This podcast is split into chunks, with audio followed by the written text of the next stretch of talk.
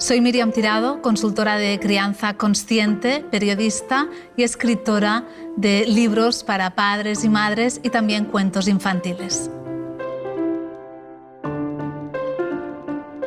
Bueno, Miriam, has escrito un, libro que se llama Rabietas y yo creo que las rabietas son un tema que preocupa a muchísimos padres y madres, sobre todo con, con niños pequeños. ¿no?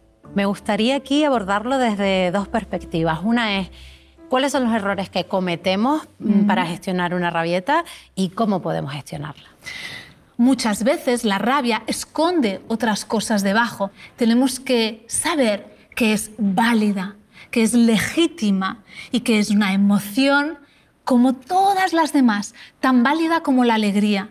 Por lo tanto, tenemos que aprender a transitarla, aceptarnos nuestra propia rabia y aceptar también cuando nuestros hijos se enfadan. Y uno de los errores más monumentales que, cometemos los padres es que para acompañar la rabieta, muchas veces ponemos la misma energía de la rabieta. Es decir, nuestro hijo está enfadado y nosotros ¿qué hacemos? Nos enfadamos más. Intentando evitar la rabia o reprimiéndola porque esa rabia me compromete, por lo tanto no quiero que tengas esa rabieta.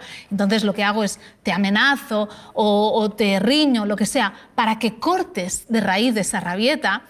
Lo que se corta es el comportamiento, pero la emoción, esa rabia que el niño estaba experimentando, la sigue teniendo. Y algo que podemos hacer y que creo que ayuda muchísimo a los padres a la hora de gestionar o de acompañar es recordar la señal de stop. ¿no?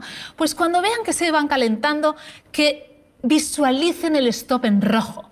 Y vemos la palabra, S-T-O-P. S nos tiene que hacer parar, stop, lo primero, y paro. Da igual si está llorando tres segundos más, yo puedo parar tres segundos, ¿vale? No pasa nada.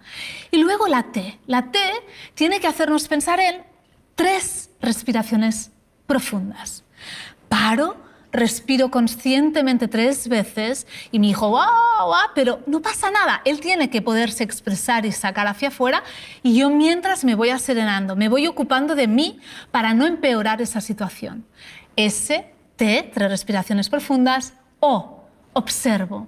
Observo qué le ocurre y puedo ver, uy, está muy cansado, tiene muchísimo sueño, son las ocho y media y tendría que estar durmiendo a las ocho. Vale, esto es cansancio. Observo y comprendo.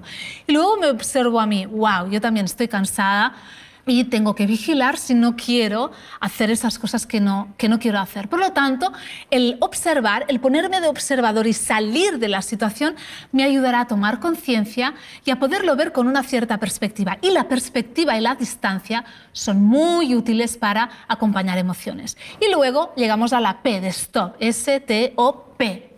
Y la P es de procedo, de la forma más adecuada a lo que requiera la ocasión. Por ejemplo, mi hijo está cansado y yo veo que estoy cansada, venga, pues le cojo en brazos, le abrazo, intento calmarle como pueda, para ir tan pronto como sea posible a la cama. El proceder nos da ah, nos ayuda a canalizar y a encontrar lo que necesita tanto mi hijo como también yo.